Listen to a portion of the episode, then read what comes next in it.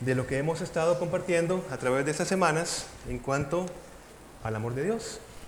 Eh, vamos a entrar al segundo punto que es amar al prójimo. Hoy pues vamos a hacer de alguna manera un cierre eh, para que nos quede muy claro qué significa, según las escrituras, amar a Dios. Hemos eh, entendido en la Biblia que amamos a Dios dejándonos amar por Dios, ¿verdad? Y hemos utilizado básicamente la palabra de Juan en su primera carta, donde nos dice, en esto consiste el amor. Y vean que es importante que nosotros empecemos a definir lo que la escritura dice, porque cuando nosotros tenemos conceptos, eh, chocan muchas veces con lo que la escritura nos dice y nos habla, y uno de estos conceptos quizás el culturalmente más trabajado es el amor. ¿Verdad? Hay hasta fechas para celebrar el amor y demás. Entonces, cuando nos encontramos con la definición que la escritura nos dice de amor, es cuando tenemos que tener un tiempo para asimilar esto que la escritura habla. Pero Juan es muy claro, dice, en esto consiste el amor. Bueno, ahí estamos claros, ya la Biblia nos va a dar una definición en qué consiste el amor. No en que nosotros hayamos amado a Dios, sino en que Él nos amó a nosotros y envió a su Hijo en propiciación por nuestros pecados. Por eso es que estábamos manteniendo la idea bíblica de que amar a Dios significa dejarnos amar por Dios. Dios es el que toma la iniciativa de acercarse al pecador sin merecerlo. ¿Y cómo nosotros amamos a Dios? Dejándonos amar por esa provisión de Dios. Simplemente es una respuesta humana. Y vamos a trabajar en esta mañana con respecto al tema de la voluntad, que me parece muy importante. Entonces, este principio que hablamos al principio, vamos a complementarlo con el principio de la exhortación que eh, la escritura nos habla en cuanto a esforzarnos para perseverar en el amor de Dios. Básicamente, a manera de resumen, sería este mensaje. Ahora, exhortación significa animar. La Biblia nos anima a que nosotros perseveremos en ese amor que ha llegado como iniciativa divina y que nosotros simplemente debemos responder este amor, dejarnos amar.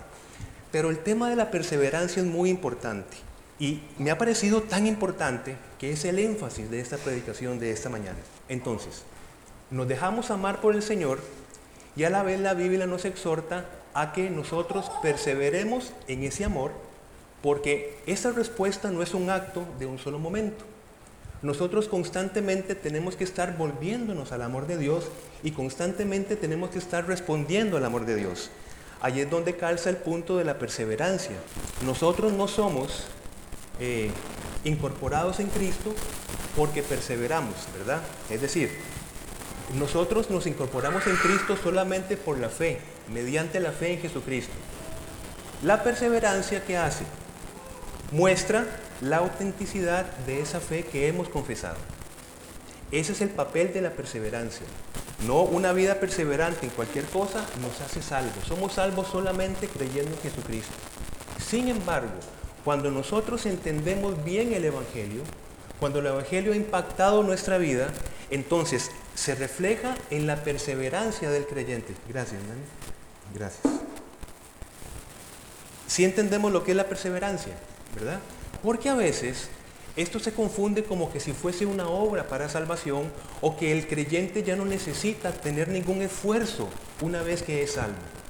Y esta línea es muy delgada y no se entiende muy bien. El otro punto de la ecuación sería, bueno, yo ya he confesado mi salvación y entonces yo me siento simplemente a esperar que Cristo venga por mí. Y olvidamos lo que vamos a leer en la escritura acerca de la perseverancia del creyente. Eh, para esto, por favor, vamos a hacer un pequeño y rápido ejercicio. Vamos a ir a Juan capítulo 15. Juan capítulo 15.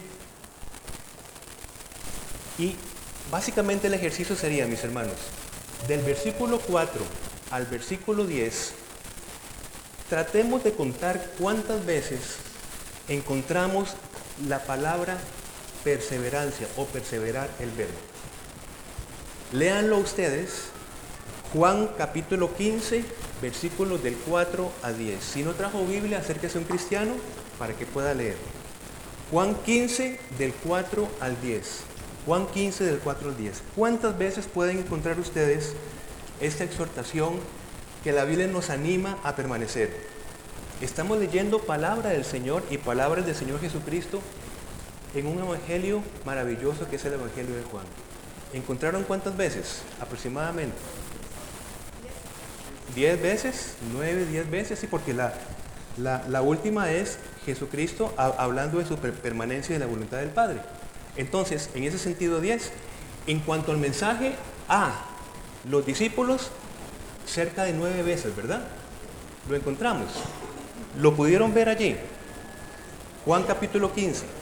Bueno, entonces, les digo esto, mis hermanos, es importante a raíz de esta escritura y de este concepto que entendamos que el fruto del amor, yo aquí pongo una línea, el fruto del amor en nosotros se condiciona según el esfuerzo del creyente en permanecer en el amor de Dios.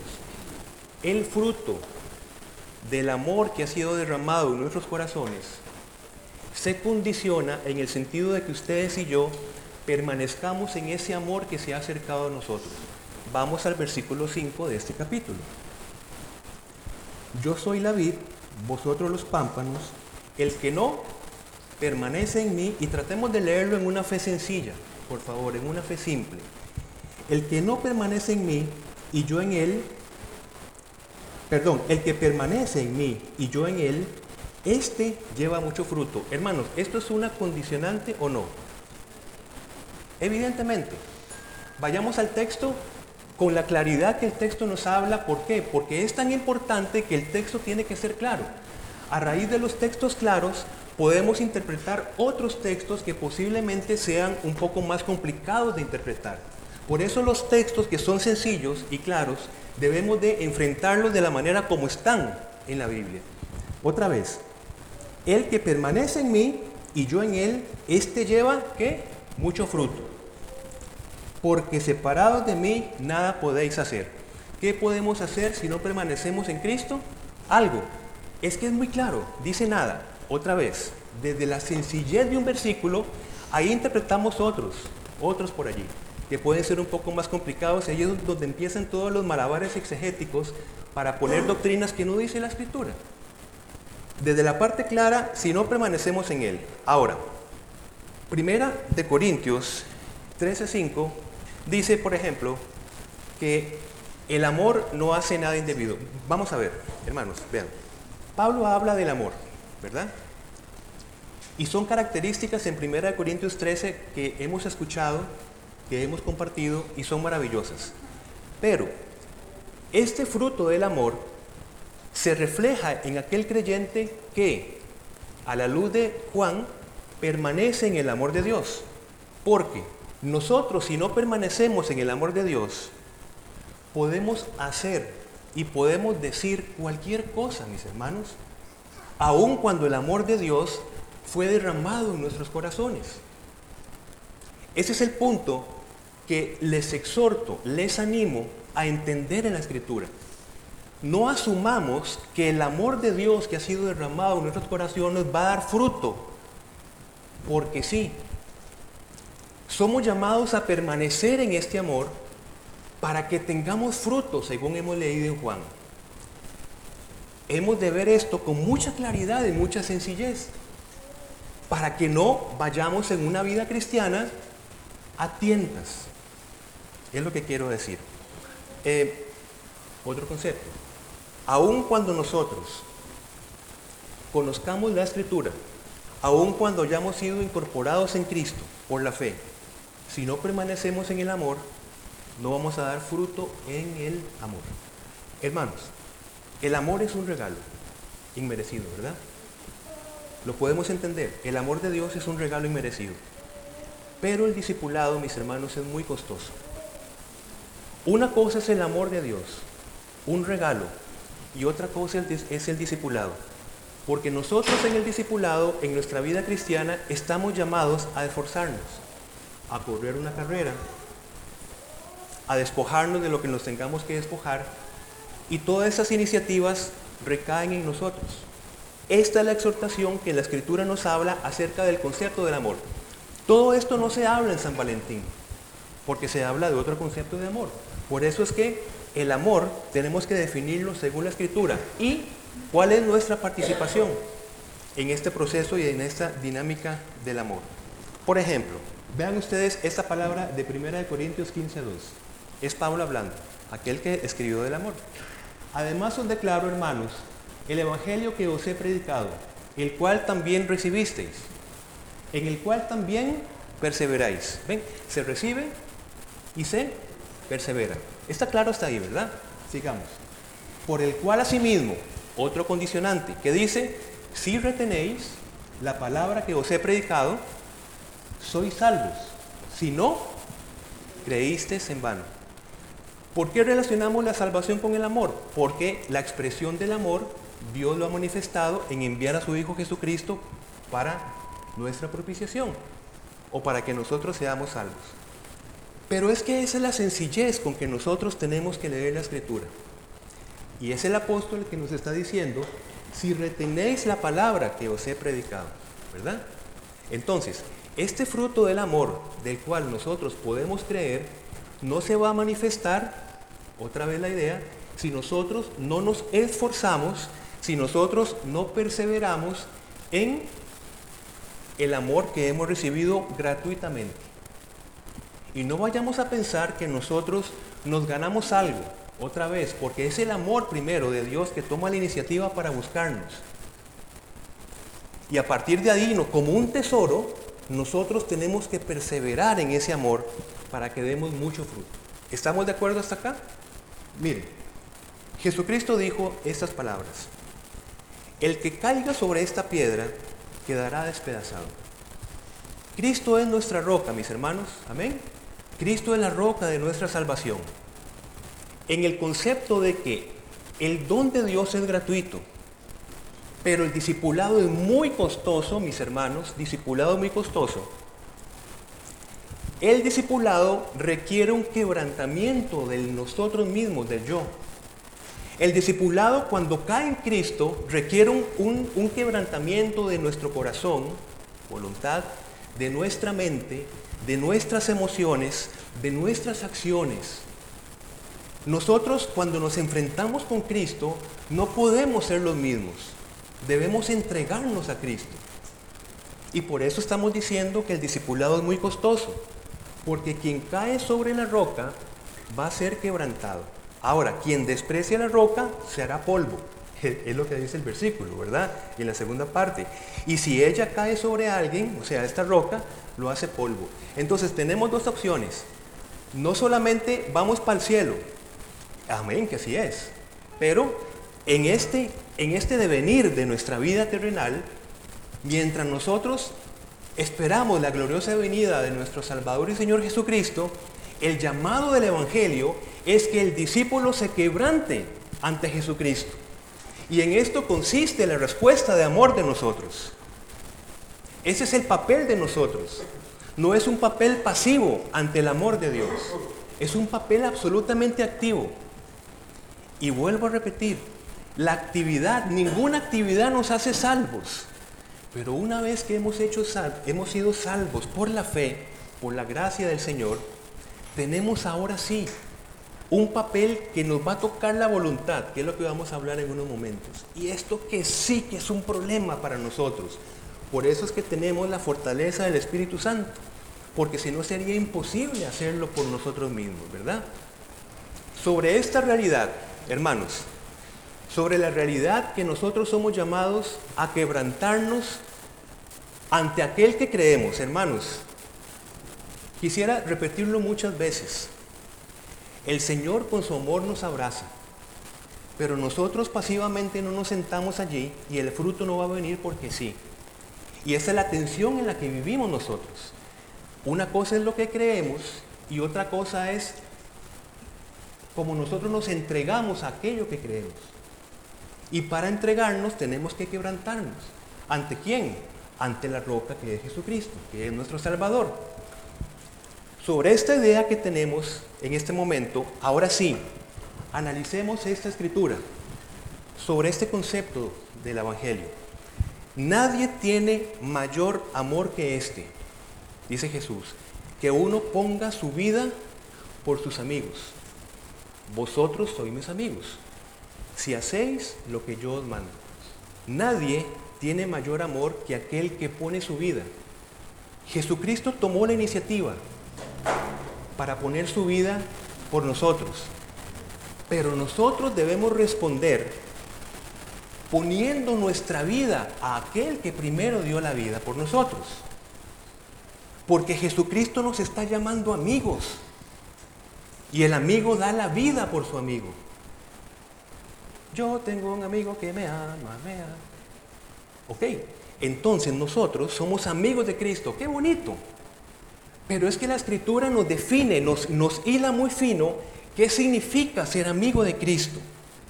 Poner la vida por el amigo. Amén.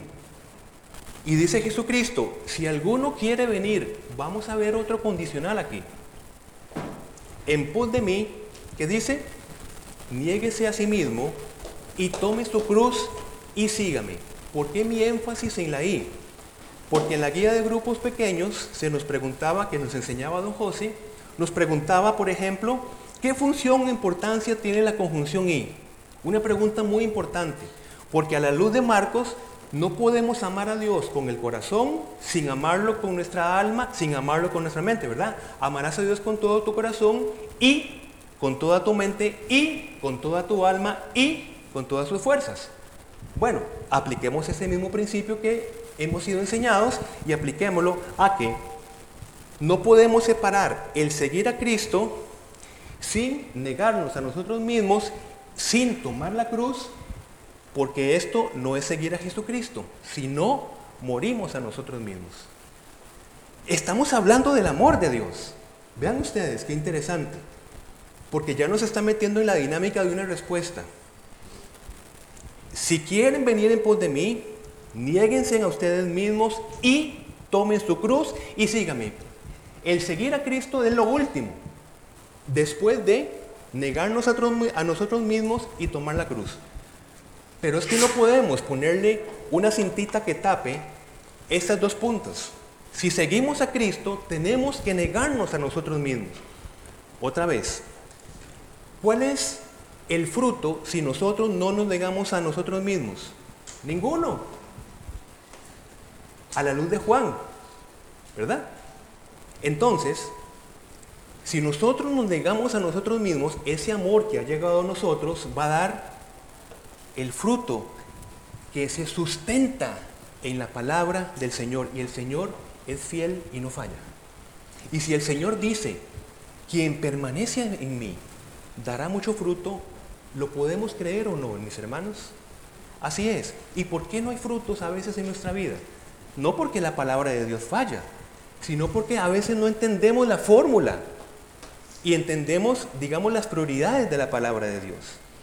Antes de seguir a Jesús o mientras vamos siguiendo a Jesús, vamos a la vez progresivamente y con el poder del Espíritu Santo, negándonos a, nosotros mismos y tomando la cruz. ¿Cuándo? Cuando el momento que creímos, en otro texto del Evangelio dice, tome su cruz cada día y sígame. Porque cada día trae su propio afán. Entonces no es una vez cuando nosotros creímos. Significa que nuestra vida cristiana es mantenernos en esa lucha con nuestra, en contra de nuestra voluntad. Ahora, Dios no nos pide que nosotros, hermanos, eliminemos nuestra voluntad para que nos convirtamos en unas marionetas o en unos títeres. No, porque la voluntad, vamos a verlo ahora, es esencial a nuestra personalidad, a nuestro ser humano. Es esencial. No pide Dios que eliminemos la voluntad, sino que la entreguemos voluntariamente y en amor a la voluntad de Dios.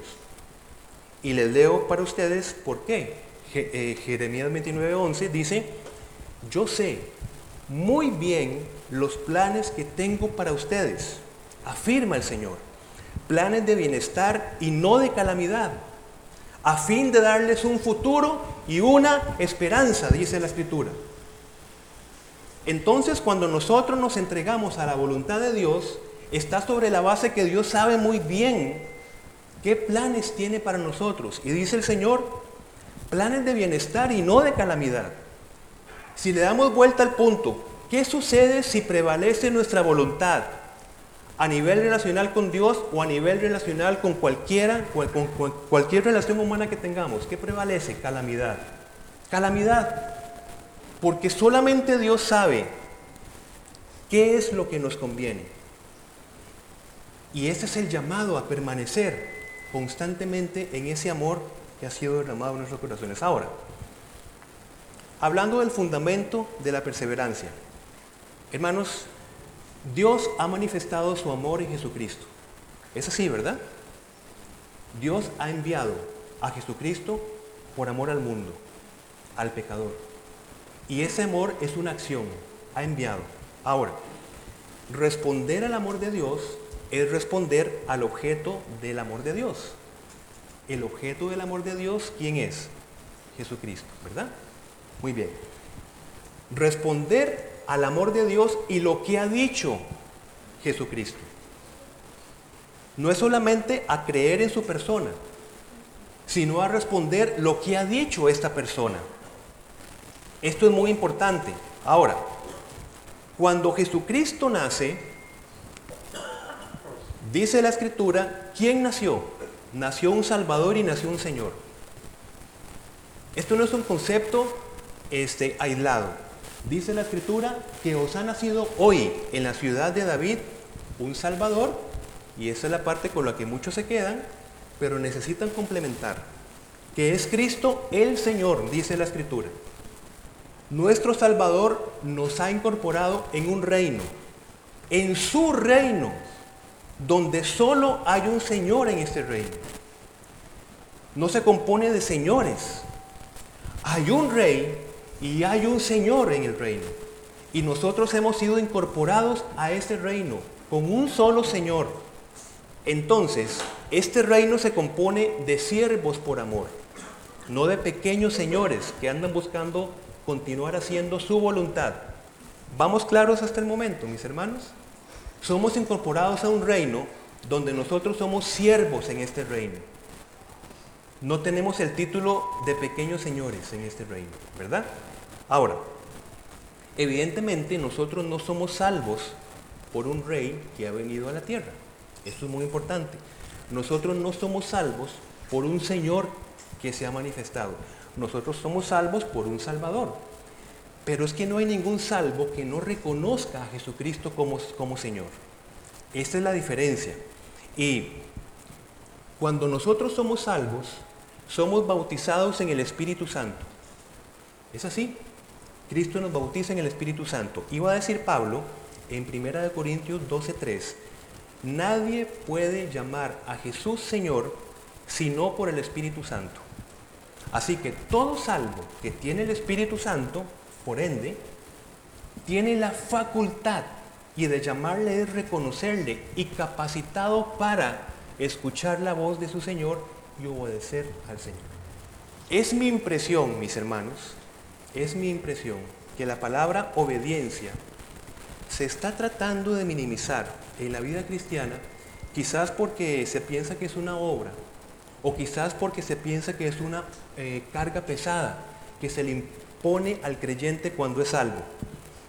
Yo prefiero hacerle caso a la escritura, mis hermanos. Miren, les leo para ustedes Juan 14, 21 y les leo en nueva versión internacional. E, es más, busquémosla en nuestra Reina Valera, Juan 14, 21, ya que estamos ahí con Juan. Juan 14, 21.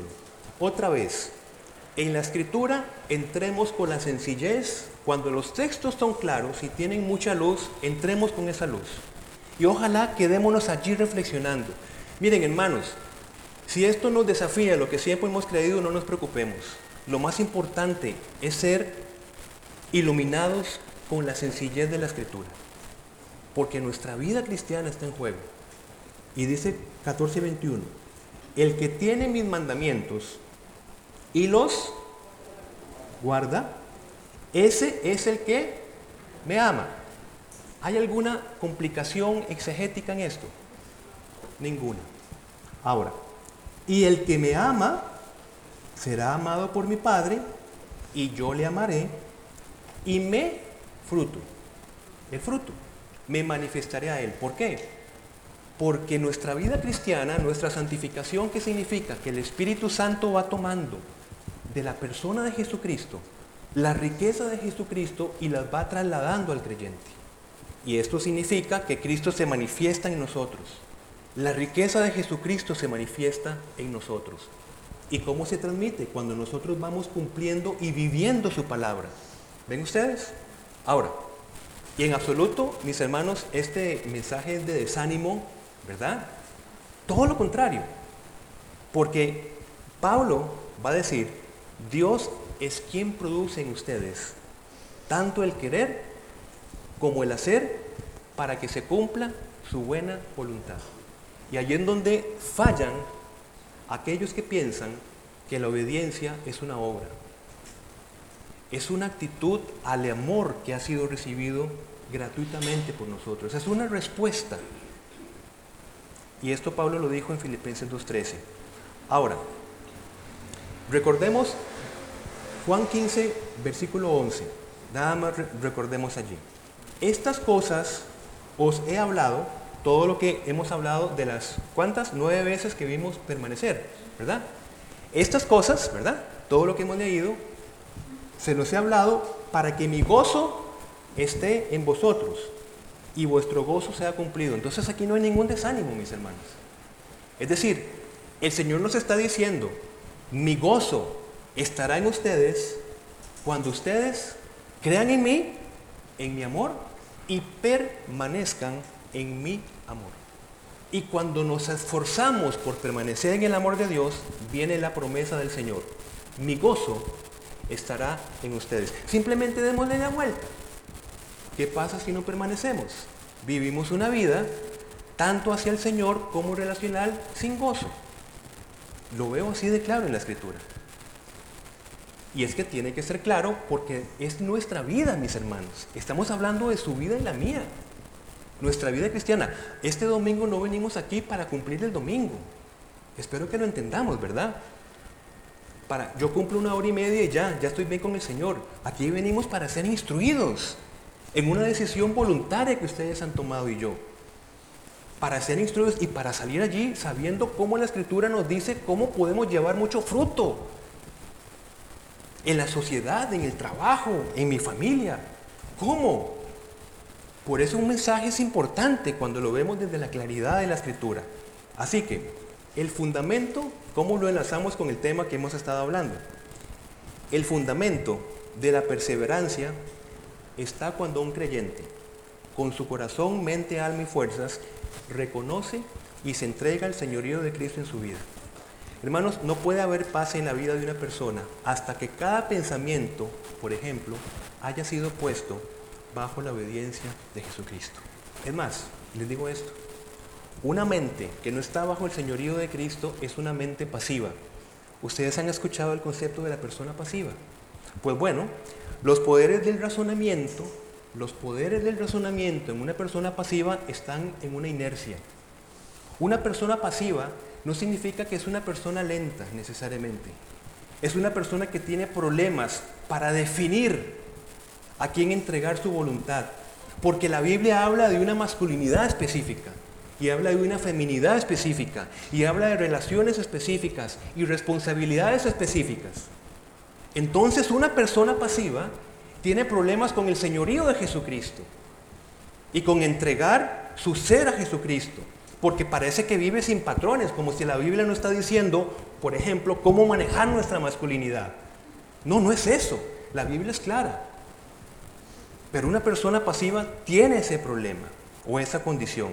Entonces, vamos a amar a Dios voluntariamente, que es la última parte de esta prédica.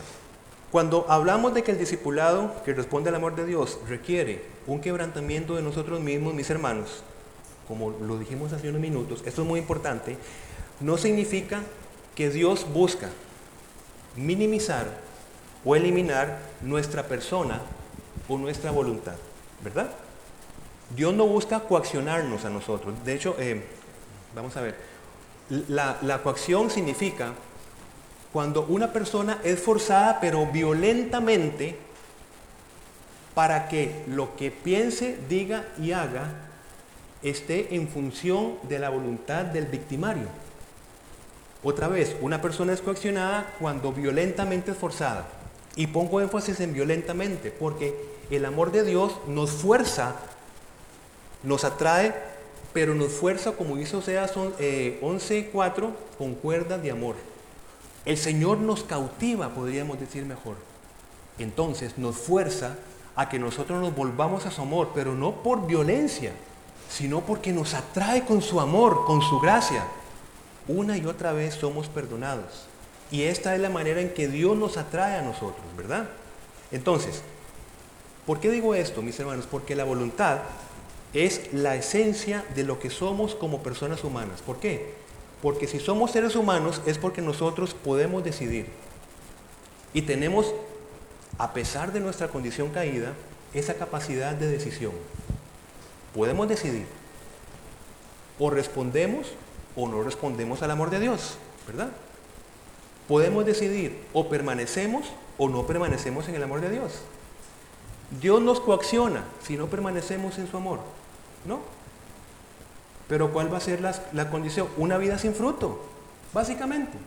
Entonces tenemos que someter nuestra voluntad a responder al amor de Dios. Y bueno, gracias a la voluntad nosotros tomamos decisiones que van a determinar nuestra vida diaria.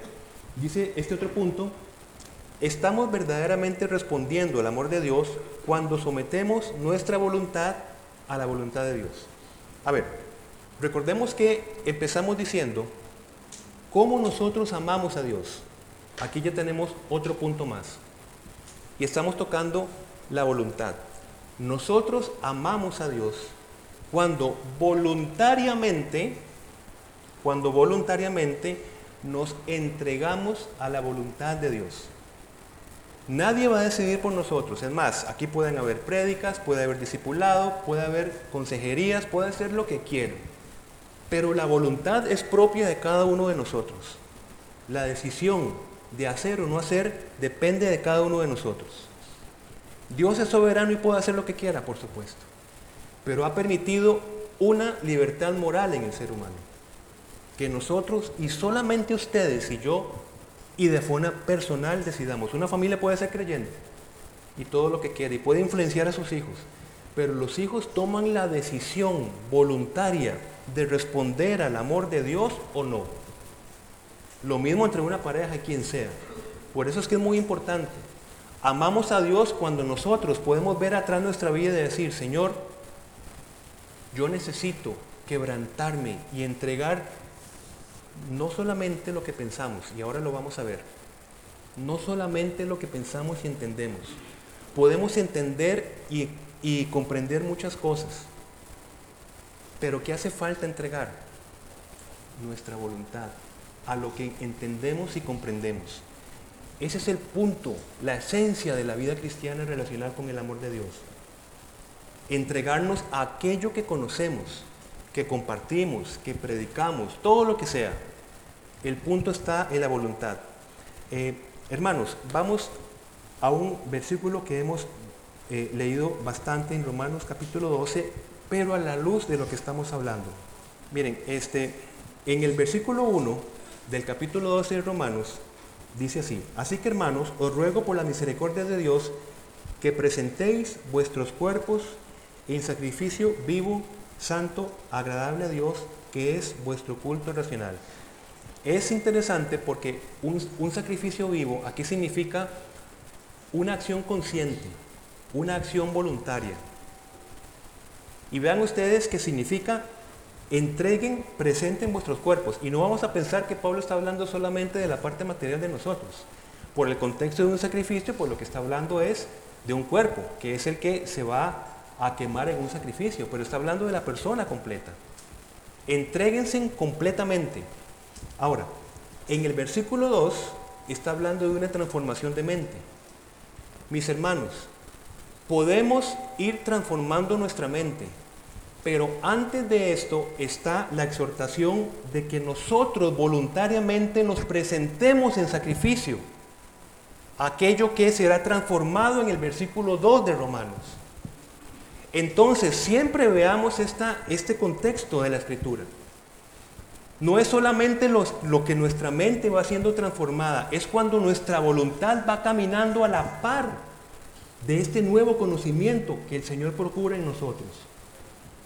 Entonces ahí encontramos personas, incluyéndome, por supuesto, que podemos estar avanzando en conocimiento de la palabra del Señor, vamos caminando en la voluntad del Señor, hemos entendido, podemos compartirlo, pero recordemos el versículo 1, sacrificio vivo, consciente, voluntario.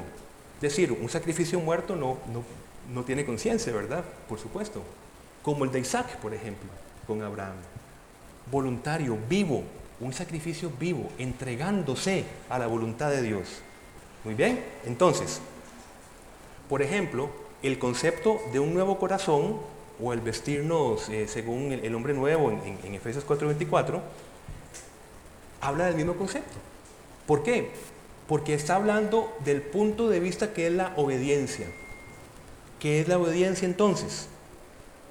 La obediencia es cuando nosotros voluntariamente nos entregamos a la voluntad de Dios. Y esa es la obediencia. ¿Debe predicarse ese concepto de obediencia entre creyentes? Por supuesto que sí, porque la Biblia lo dice. Es más, Efesios capítulo 2 está hablando del concepto de la desobediencia, donde antes anduvimos y éramos objeto de la ira de Dios.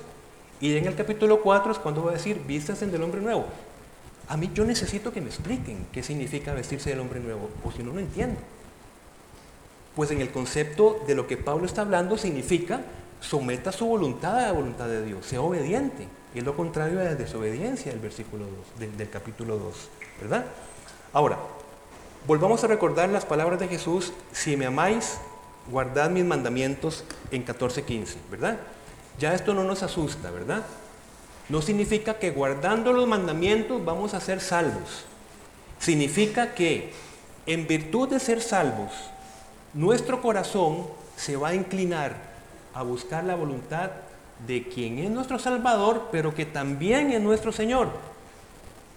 Es en esa virtud. Ahora, el Señor, el último concepto, es que nosotros permanecemos en el amor de Dios por medio del arrepentimiento que el Señor ha procurado en nosotros. Y como hemos dicho muchas veces y muchas veces, significa que el creyente ya no peca, no significa esto. Es mi entendimiento que lo que significa es que el creyente no permanece en su pecado. En algún momento, el fuego del arrepentimiento alcanza al creyente y se va a volver al Señor. Y vean lo que dice Romanos. Ah, bueno, la transformación de la mente requiere de nuestra voluntad para entregarnos a aquello que ahora conocemos y entendemos. Así amamos a Dios. Este concepto para mí es muy importante, mis hermanos. Podemos conocer y entender, está muy bien. Pero falta otra vez Romanos capítulo 1, entregarnos voluntariamente como un sacrificio vivo a lo que conocemos y entendemos. Esto es muy importante. Ese es el último versículo, mis hermanos. Atendámoslo con atención. Yo sé que estamos cansados, pero es lo último. Dice Pablo acá, ¿no ves que desprecias la riqueza de la bondad de Dios, de su tolerancia y de su paciencia, al no reconocer que su bondad quiere llevarte al arrepentimiento? Hermanos, ¿qué tal si yo predicara en contra del arrepentimiento en el creyente? ¿Qué sucede con este versículo? Miren, el arrepentimiento es una riqueza de la bondad de Dios. Así yo lo puedo ver en la escritura. ¿Lo pueden ver conmigo o ven otra cosa? No es que desprecia la riqueza de la bondad de Dios. Es más, el hecho que nosotros estemos constantemente cometiendo el mismo pecado, pero constantemente volviendo al Señor y progresivamente venciendo ese pecado en Cristo, significa parte de la tolerancia y paciencia de Dios para los que aman. Al no reconocer que su bondad quiere, ¿quién nos lleva al arrepentimiento? Dios nos lleva al arrepentimiento. Dios nos lleva al arrepentimiento. Entonces, nosotros permanecemos en ese amor de Dios cuando nosotros nos entregamos a la bondad de Dios, respondemos a su bondad. ¿Y cómo se manifiesta la bondad de Dios? Capacitándonos para el arrepentimiento. Y mi última frase que he escrito, amamos a Dios si decidimos querer hacer su voluntad con todo nuestro corazón, mente, almas y fuerzas. Del resto se encarga Dios. ¿A qué somos desafiados en esta mañana? Mis hermanos, la vida cristiana siempre tiene un aquí y un ahora. La vida cristiana siempre tiene una esperanza para empezar otra vez. La vida cristiana puede empezar a partir de ahora. No nos equivoquemos que la vida cristiana fue en el momento solamente en que nosotros nos volvimos al Salvador. Cada día hay esperanza, porque nuevas son las misericordias del Señor. Cada día, hermanos y nosotros, hemos tenido que entender esto y saber que tenemos que entregar la voluntad del Señor. Hoy es un nuevo paso en nuestra santificación. Siempre hay esperanza en Cristo. Pablo decía, pongo mi vista a las cosas que tengo por delante. Mis hermanos, hoy, si hemos entendido esto, les exhorto, es decir, les animo a que veamos la esperanza y la provisión de la bondad de Dios que tenemos cada día, que a pesar de nosotros, Dios nos ama. Y hoy busca una respuesta en cada uno de nosotros a su amor. Si usted no lo ha entendido o ha entendido mal el amor de Dios, hoy es un día con esperanza. Y hoy es un día para responder bíblicamente al amor de Dios. Respondemos cuando nos quebrantamos al Señor. Toma mi mente, mi corazón, toma mi voluntad, toma mis fuerzas, toma mi vida, Señor. Ya no quiero ser igual. Esto lo puede decir un creyente verdadero hoy, porque siempre hay esperanza en el Señor.